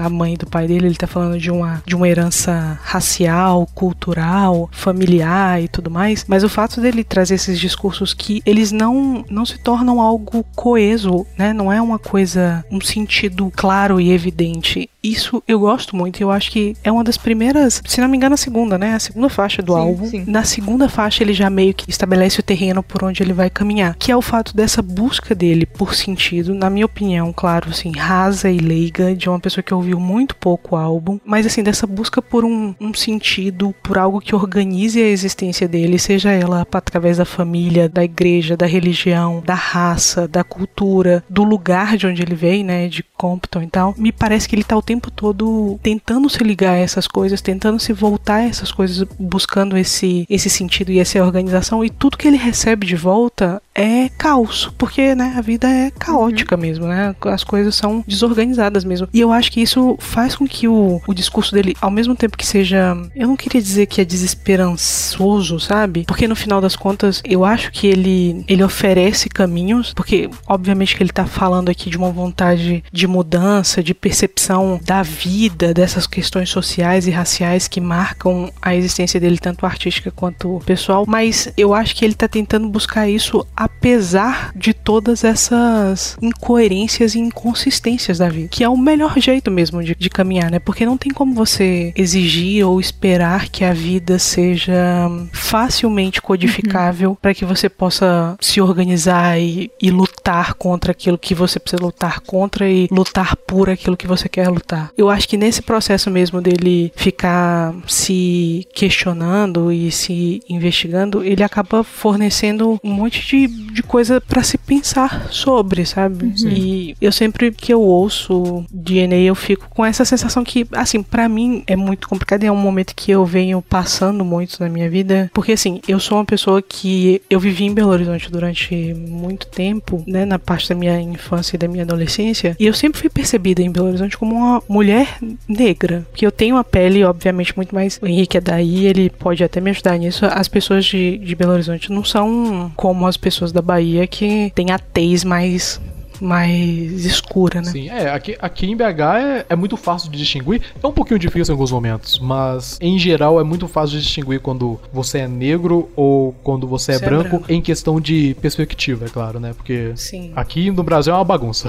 é. de, em questão de, de culturas. Desde que eu voltei pra cá, pra Bahia, eu sempre me vejo, e obviamente quando eu voltei pra cá, eu já voltei com uma outra bagagem de vida mesmo, né? Obviamente que naquela época que eu morava em Belo Horizonte, as minhas experiências experiências de, de racismo, elas eram não eram vistas por mim como experiência de racismo, né? Eu achava que as pessoas estavam simplesmente fazendo bullying comigo gratuitamente. Mas quando eu voltei para cá, eu já voltei muito mais amadurecida nesse sentido. Mas ao mesmo tempo, esse meu amadurecimento encontrou essa dificuldade de quando eu voltei para cá, agora eu sou uma uma pessoa negra de pele mais clara. Sim. Na minha cidade e em Salvador, eu sou uma negra de pele significativamente mais clara. E isso muda tudo, né? Porque a minha posição que eu vivia em Belo Horizonte, ela é fundamentalmente diferente da minha posição em Salvador e em Ilhéus. Eu vivo numa posição de muito mais privilégio aqui. A gente costuma chamar de passabilidade, né? A minha passabilidade enquanto mulher negra é muito maior aqui do que jamais foi em Belo Horizonte. E isso nos últimos tempos, principalmente agora que eu ando me envolvendo muito mais com as questões raciais, me deixou numa posição de, de muito desconforto, sabe? Sabe? Sabe aquele desconforto de não saber se você pode portar um determinado discurso ou se aquilo realmente é algo que você pode falar sobre, se não é uma apropriação ou se você não tá. Sim. Sabe assim, esse desconforto de, de de repente a cor da sua pele né, não, não significa mais aquilo que ela ele sempre significou. Uhum. É muito complexo e é muito real isso, porque, assim, eu, eu sempre fui considerado negro do início ao fim, mesmo sendo sendo pardo, entre aspas, né? Tipo, eu tenho uhum. é, pessoas brancas na minha família, mas ninguém nunca olhou para mim e achou que eu era branco.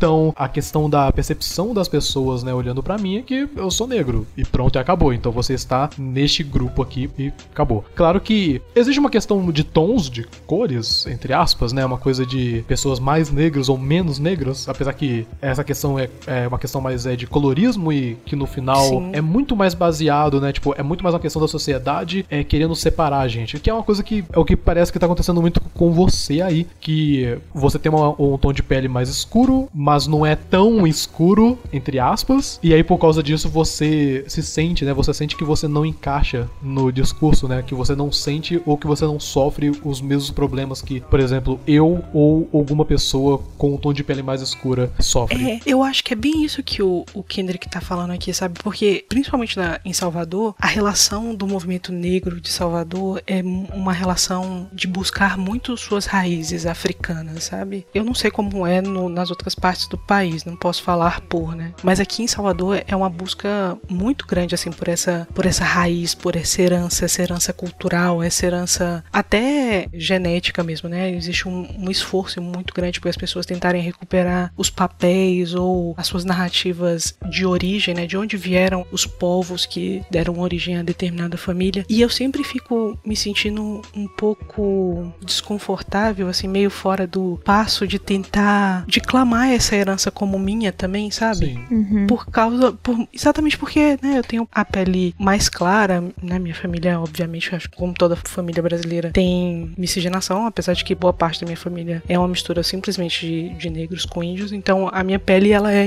inclusive, um pouco mais avermelhada por causa disso. Mas eu fico nessa, nessa indefinição, sabe? De, de Sim. poder clamar esse discurso pra mim. E nesse processo de não, não saber exatamente como chamar isso, como viver essa experiência de uma, de uma negritude que ainda é negritude, mas é uma negritude né, mais clara, eu me sinto nessa numa posição que talvez não seja exatamente o que o Kendrick tá falando, mas é como a música chega pra mim, dessa posição de uma herança que fala coisas que tem discursos antagônicos, sabe? O, o seu DNA está tão confuso quanto o dele, né? Isso. É muito isso, sabe? E, e eu acho que uma outra questão que é bem importante é que você mencionou no começo de você ter sofrido racismo aqui em BH, é, só que no- na época, né, você achou que eram apenas bullying. E eu acho que isso acontece com todas as pessoas negras no primeiro momento. É muito difícil da gente perceber que aquilo que aconteceu é racismo, aquilo que a gente sofreu realmente é algo que a gente não deveria estar sofrendo. Claro que ninguém também deveria estar sofrendo bullying, mas é a diferença entre bullying e racismo, né? Sim. É justamente o lado racial, né?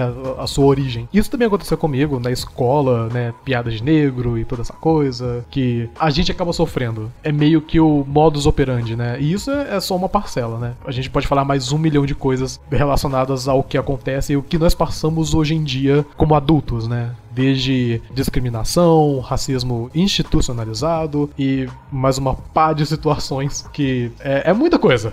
Sim. Voltando um pouquinho pro, pra questão do Kendrick, é, você falou sobre essa coisa de dele estar com tantas emoções e pensamentos embaralhados, e eu acho que a força motor de todos esses pensamentos, o, que ele tá fazendo pra poder empurrar esses pensamentos é a pura raiva e ódio e até um pouco de querer mostrar pras pessoas esse tipo de coisa, porque dá um pouco de contexto, né? Na primeira música Blood, quando ela termina, rola uma pequena entrevista, não entrevista, mas uma pequena conversa que aconteceu na Fox News, que era o Geraldo Rivera e mais duas ou três pessoas, eles estavam comentando um show que o Kendrick tinha feito em 2016 na premiação da BET, que ele tava cantando Alright, que é uma das maiores músicas, né, do Pimp a Butterfly. Our stated views on police brutality with that line in the song, quote, and we hate the popo, want to kill us in the street, faux show. Ah, please.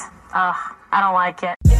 E nessa apresentação, ele tava em cima de um carro da polícia. E o carro da polícia tava vandalizado, tinham várias pessoas ali e tal. Só que, por mais que o lado visual pareça muito agressivo, a música em si é falando sobre essa questão de esperança, né? De que, mesmo que a polícia queira nos matar, eu tenho certeza que nós vamos ficar bem porque Deus falou isso pra gente. Ele coloca esse pequeno momento no final da, da música Blood e ele também sampleia isso nessa música durante, né? Durante a ponte, quando ele vai pra segunda parte que ele fica mais agressivo, ele coloca o momento que o Geraldo Rivera ele fala, né, que ah, é por isso que o hip hop fez mais danos para os, os jovens afro-americanos do que o racismo nos anos recentes. O que é uma opinião insana, que não faz o menor sentido. Cara. Né? E, e, tipo, Deus. ele usa isso e logo depois, quando ele coloca isso e ele continua falando sobre ele tem né, lealdade, ele tem realeza no DNA dele, ele entra no modo Super Saiyajin dele e ele começa a fazer muito mais rápido.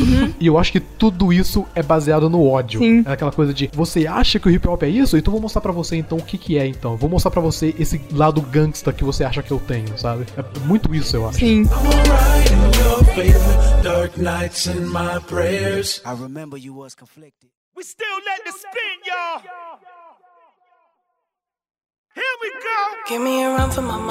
Então, depois da gente falar quais foram os nossos pontos altos, né, do álbum, a gente quer saber agora sobre você, Henrique. A sua música Ai, favorita. Deus. Então, assim, é meio difícil porque eu gosto de todas igualmente, são todos os meus filhos. Mas a música que eu mais escutei é a XXX, a Triple X. Throw a steak off the ark to a pool full of sharks, he'll take it. Leave him in the wilderness with a sworn nemesis, he'll make it. Take the gratitude from him, I bet he show you some moves. Pra mim, o conceito dela é muito divertido, é muito. Assim, divertido de um jeito bem mórbido, Sim, mas é muito uhum, divertido. Mas eu acho que a música que eu mais gosto é a Fear.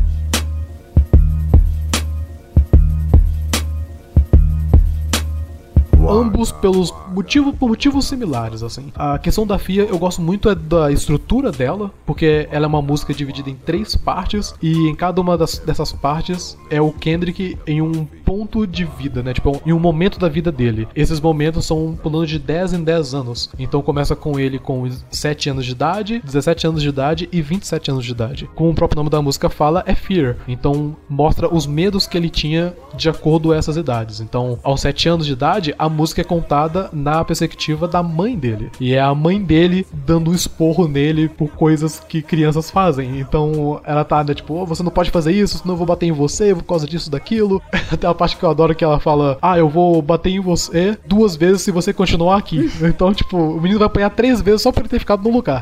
Eu acho isso ótimo. Isso é uma coisa de uma mãe bem raivosa. E logo depois, aos 17 anos, que eu acho que é a parte mais intensa, até a voz dele muda, é uma voz muito mais mórbida e sem emoção, sem esperança mesmo, como, como a Pan tinha mencionado, que ele tá questionando e falando que, olha, talvez eu morra. Talvez eu morra anonimamente, talvez eu morra sem nenhuma promessa, talvez eu morra porque eu estaria voltando pra casa, ou porque alguém falou algo, ou pela polícia, ou porque alguém achou diferente algo, alguém olhou pra mim de uma maneira diferente, ou simplesmente porque é isso que acontece quando você tem 17 anos de idade. E essa linha em específico é a, a linha mais impactante pra mim nesse sentido.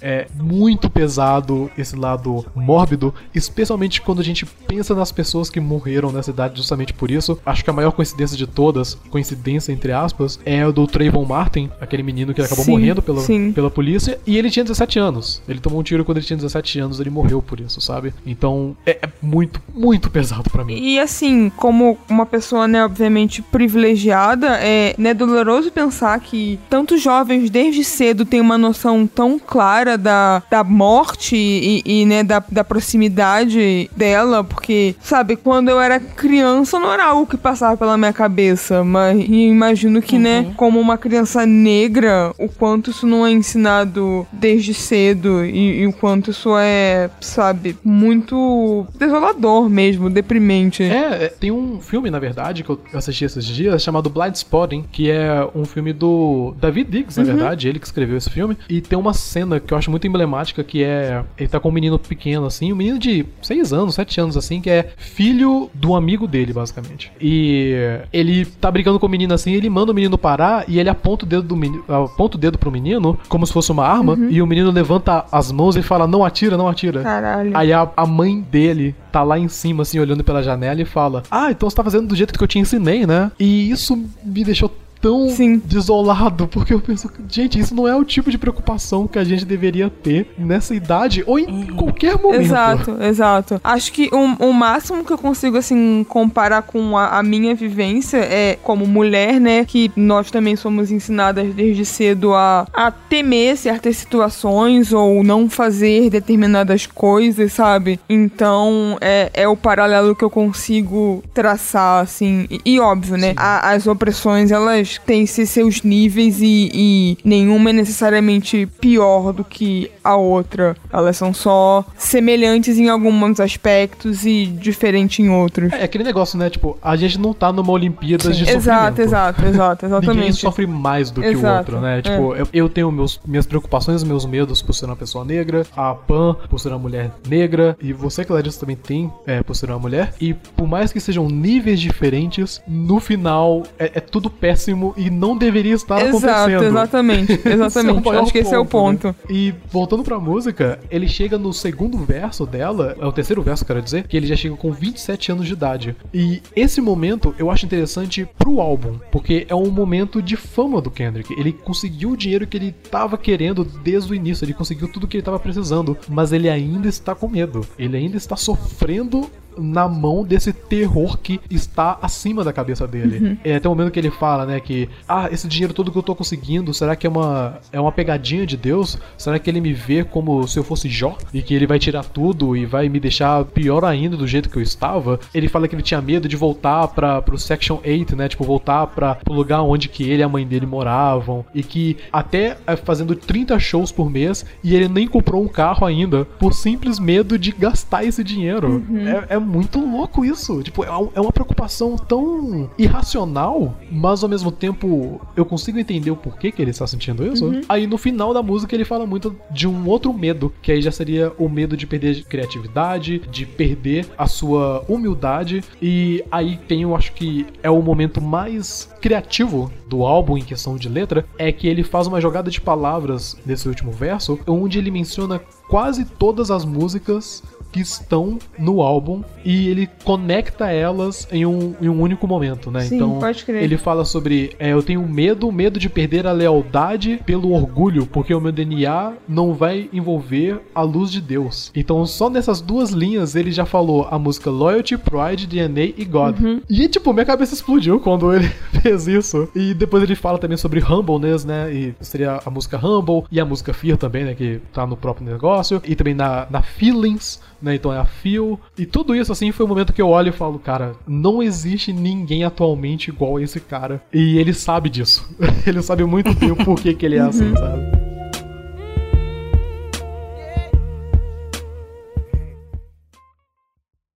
It was always me versus the world. Until I found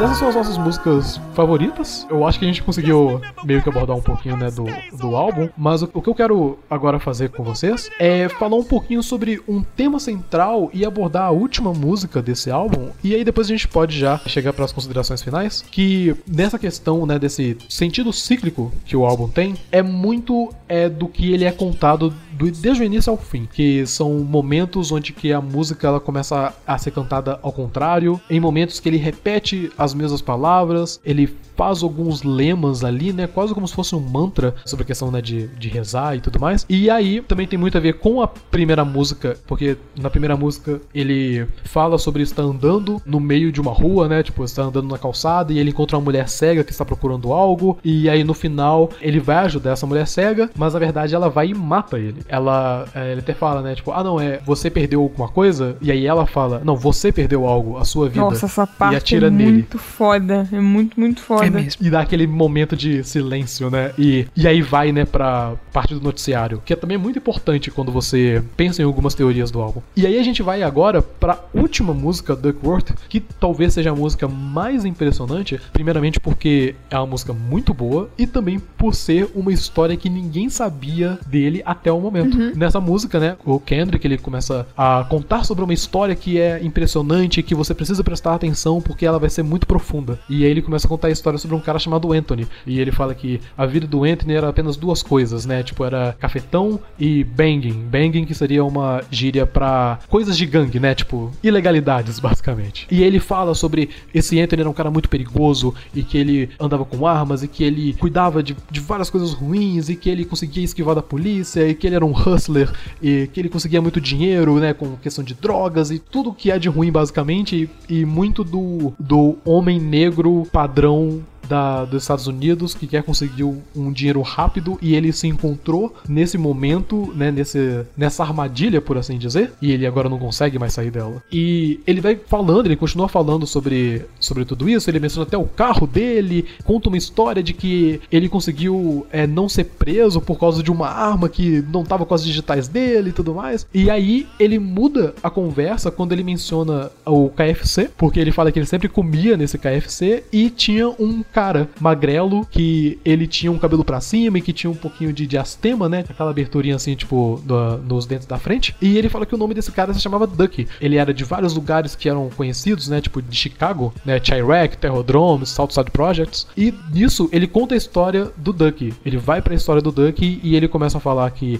ah não, o Ducky ele foi pra Califórnia com uma mulher e 500 dólares, e aí eles tiveram um filho. Aí nisso ele tinha um Cadillac que ele andava com o filho dele e toda essa coisa. Coisa e fica contando sobre que esse Duck ele começou a trabalhar no KFC. E o Duck, sendo um cara inteligente por causa já do passado dele, ele sabia como lidar com esses caras. Ele sabia lidar com esses caras como o Anthony. Os caras que planejam em fazer coisas erradas e querer assaltar, ou roubar, ou até matar essas pessoas desses lugares. Nisso, ele sempre ajudava o Anthony. Ele sempre dava biscoitos extras, ele sempre dava frango frito de graça quando o Anthony chegava na fila, justamente pra meio que, né, dar uma amizade nele, de fazer ele é, virar um amigo. E nisso, o Anthony, que ele iria roubar esse local e ele, né, fez esse incidente, ele não mata o Duck, ele poupa a vida do Duck. Nesse momento de, de poupar a vida dele, é revelado que Duck é o pai do Kendrick e que na verdade o Anthony poderia ter matado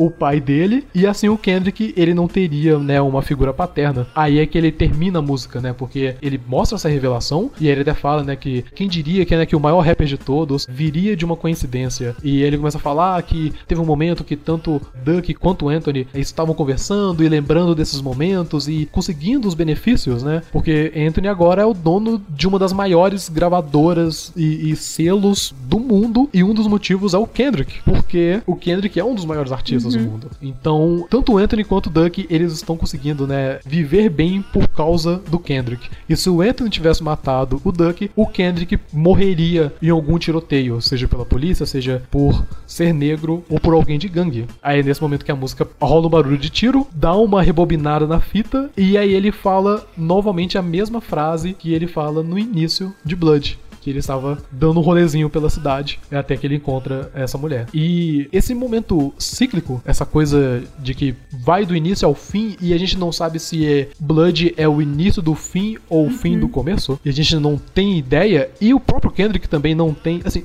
ele tem ideia, mas ele não quer falar pra gente. Tem uma entrevista dele que o cara pergunta na cara dele, tipo, o Zen Low, ele pergunta, tipo, qual é a de Blood? Tipo, o que que é Blood? E ele fala, eu não vou falar, é, isso é pra vocês interpretarem. E isso causou um milhão de teorias que são longas e cansativas. A maioria meio nada a ver, porque o pessoal gosta de pensar muito em cima de coisas que não é, fazem coisas muito sentido. simples, sim. E no final ele acaba trazendo muito desse lado complexo e, e- e cheio de camadas que atrai muitos, mas também pode, né, afastar algumas pessoas assim. Essa, essa conexão da última música com, com a primeira, acho que foi um momento de explodir cabeças, assim, quando eu tava ouvindo. Com certeza. Porque eu, eu gosto demais de, de obras que tratam, né, sobre. Como você falou, sobre te- temas cíclicos e sobre como romper, ou se é que é possível romper, esse ciclo de, de ódio e de erros que, que nem que fogem do nosso controle. E como você falou, toda aquela parte depois do tiro que vai voltando o álbum e você vai ouvindo trechos de, de músicas que você acabou de ouvir, assim. E nossa, é é uma ideia muito, muito maneira. Muito foda. Sim, é- eu, eu acho muito legal como que ele conseguiu colocar tudo isso no álbum e até trazer uma, uma mensagem ainda mais desesperançosa, porque se ele morre em duas instâncias, né? Se ele morre em Blood e ele talvez morreria, né, ele poderia morrer em Duckworth, existe muito uma questão de qual o caminho que ele deve ir. Mas ambos caminhos parecem não ter finais felizes. Tanto um caminho de, de fé e de ir contra né, o- as suas tentações e, e ser uma pessoa que vai contra suas fraquezas e segue os mandamentos de Deus e, e do livro de Deuteronômio. eh, Deuteronômio ou Deuteronômio, eu não sei mais. Assim, eu, eu pedi pra minha mãe falar, porque ela sabe muito mais de religião do que eu. Ela falou três vezes pra mim e eu ainda não sei se eu estou falando corretamente. Me identifico, me identifico. É uma palavra muito difícil. Desculpa, Deus. E tem muito dessa questão que é realmente, né? É muito interessante, porque tanto um lado quanto o outro não parece ser algo positivo. E talvez também, não sei, agora vou talvez cagar um pouco de regra, mas toda essa obsessão, digamos assim, por temas bíblicos também faz um sentido, porque a Bíblia é meio que uma coletânea, né, sobre os erros da humanidade ou os erros que os homens cometem e vão cometer até o final dos tempos. Então, não sei se é meio óbvio falar isso ou, ou meio repetitivo, mas, né, acho que tudo se encaixa no final das contas. Mas não, faz sentido, porque é é realmente isso, né? Esse lado é, repetitivo, entre aspas, é abordado no álbum, né? Ele, ele fala essas coisas, ele torna essas preocupações um mantra dele ao, ao decorrer do álbum. E ele tá sempre falando essas coisas, sempre falando sobre como que que não estão rezando pra ele, é, falando sobre como que ele está sofrendo nisso. Ao mesmo tempo, não existe muita clareza do que ele realmente está querendo fazer, porque ele coloca aquele assunto, mas ele não quer abordar bastante ele, porque eu acho que ele quer colocar isso nas nossas mentes pra gente termos, a- pra nós termos as, as nossas próprias opiniões. Ele, por exemplo, não criticar ou apoiar o que o primo dele fala em uma das músicas, né, sobre essa questão do, do livro de Jacó, né, e todas essas tribos é, de ser israelita, ele não questiona necessariamente. O primo dele fala isso e ele continua. Isso dá pra ver que afetou ele, mas ele não pondera o bastante pra ele falar, ok, isso é correto, ou ok, isso é errado. Eu não sei, isso pode ser considerado mesmo um erro do álbum, uma falha, mas ao mesmo tempo também pode ser considerado uma escolha deliberada, porque afinal é um álbum confuso, é um álbum complexo e com camadas que não estão definidas, pelo menos não tanto quanto o To a Butterfly ou o Good Kid, Mad City, por exemplo. É, é um álbum que ele deixa tudo muito aberto pra gente poder pensar e, e não é à toa que muita gente ficou obcecada de saber como funciona e, e tudo mais, sabe?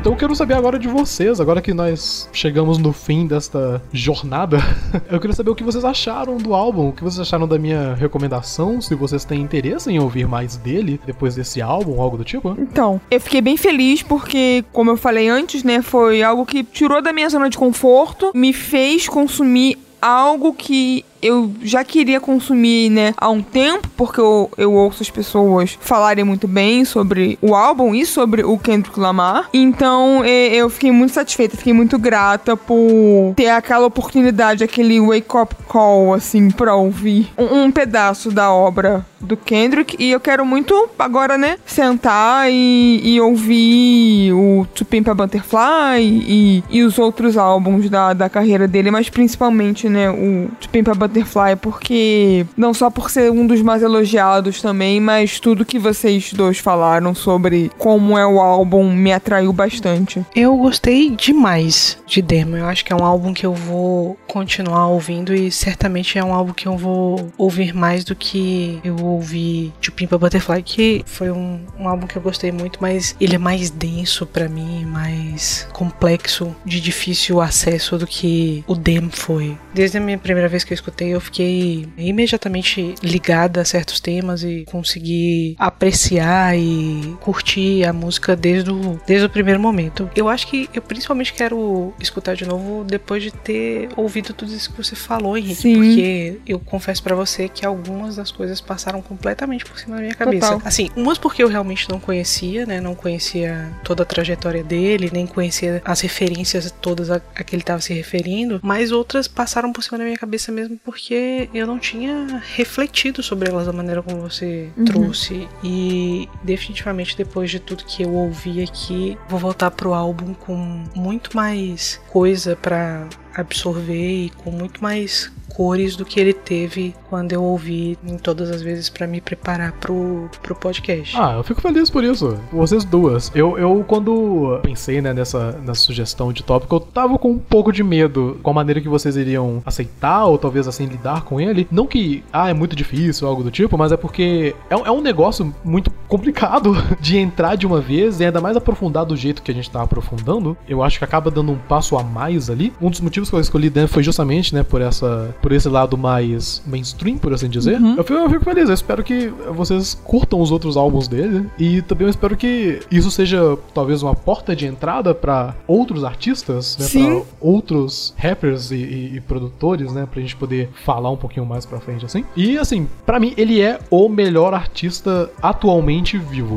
É, eu, eu tento falar com com muita exatidão porque eu acho que é muito difícil de classificar. Existem muitos outros ali que eu penso quando eu falo isso. Então eu até vou mudar um pouco. Eu não vou falar que ele é o melhor artista vivo. Ele é o melhor artista ativo. Porque tem muitos artistas que estão vivos e que eles não estão fazendo muita coisa ou eles estão é, aposentados, assim. E quando eu digo melhor, assim, ele não é o maior. Ou talvez ele seja o maior agora. Apesar que o Drake ele continua ali lá em cima e é muito difícil de tirar ele de lá. Mas ele com certeza é o que conseguiu unir duas coisas que anteriormente pareciam impossíveis de se unir. Que é esse lado complexo complexo da música e o lado mainstream, né? O lado mais popular. Colocar esses dois juntos é um feito que eu acho que a galera eles, eles não é, valorizam bastante, porque o fato de ter essas duas coisas juntas e ainda ter algo com, com contexto e com uma complexidade, com tantas camadas, é algo muito difícil de fazer, porque no momento que você quer trazer algo para uma população maior, né, para um, um público maior, você vai ter que sacrificar um pouco da sua arte, você vai ter que sacrificar um pouco desse lado mais artístico seu, então você não vai poder fazer coisas que você faria quando você era um artista que estava começando, por exemplo. E eu acho que ele conseguiu trazer todo o conteúdo e conhecimento que ele poderia pensar naquele momento. A gente nem chegou a mencionar a X-Rated, né? A XXX, que para mim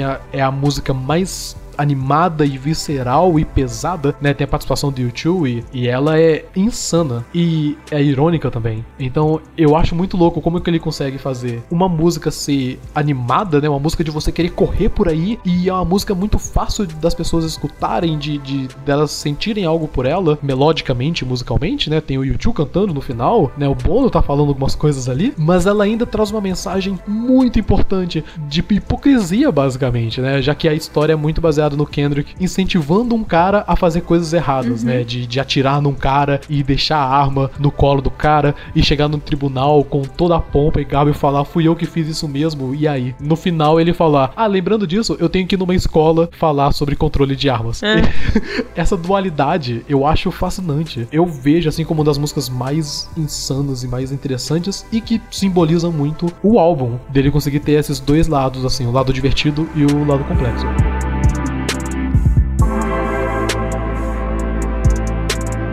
Oi, pessoal, aqui é a Pan. Espero que vocês tenham gostado tanto desse episódio sobre Dem quanto a gente gostou de gravar. E espero que vocês tenham ficado tão fascinados e envolvidos pelo conhecimento e pela paixão do Henrique sobre o assunto quanto eu fiquei. O próximo tópico é uma indicação minha. E eu confesso que eu tive muita dificuldade para escolher sobre o que falar, mas acabei escolhendo um filme que eu gosto muito e que eu já assisti uma dezena de vezes, que é O Silêncio dos Inocentes, um filme de 1991 dirigido pelo Jonathan Demme e que é baseado no livro do Thomas Harris que tem o mesmo nome. A gente vai discutir um pouquinho sobre o que faz Silêncio dos Inocentes ser um filme tão bom, sobre a importância cultural que ele tem. Vamos ver como é que o filme se comporta no teste do tempo e falar sobre a fascinação que o Hannibal exerce na gente e sobre a relação que ele tem com a Clarice, que não é a nossa Clarice aqui do tópico, mas é tão maneira quanto ela. Vamos falar também sobre algumas questões fundamentais que orbitam a narrativa principal e também tentar fazer uma comparação com a obra original e com as outras adaptações que já rolaram no cinema e na TV. Vamos ver se dá certo. Espero vocês lá. E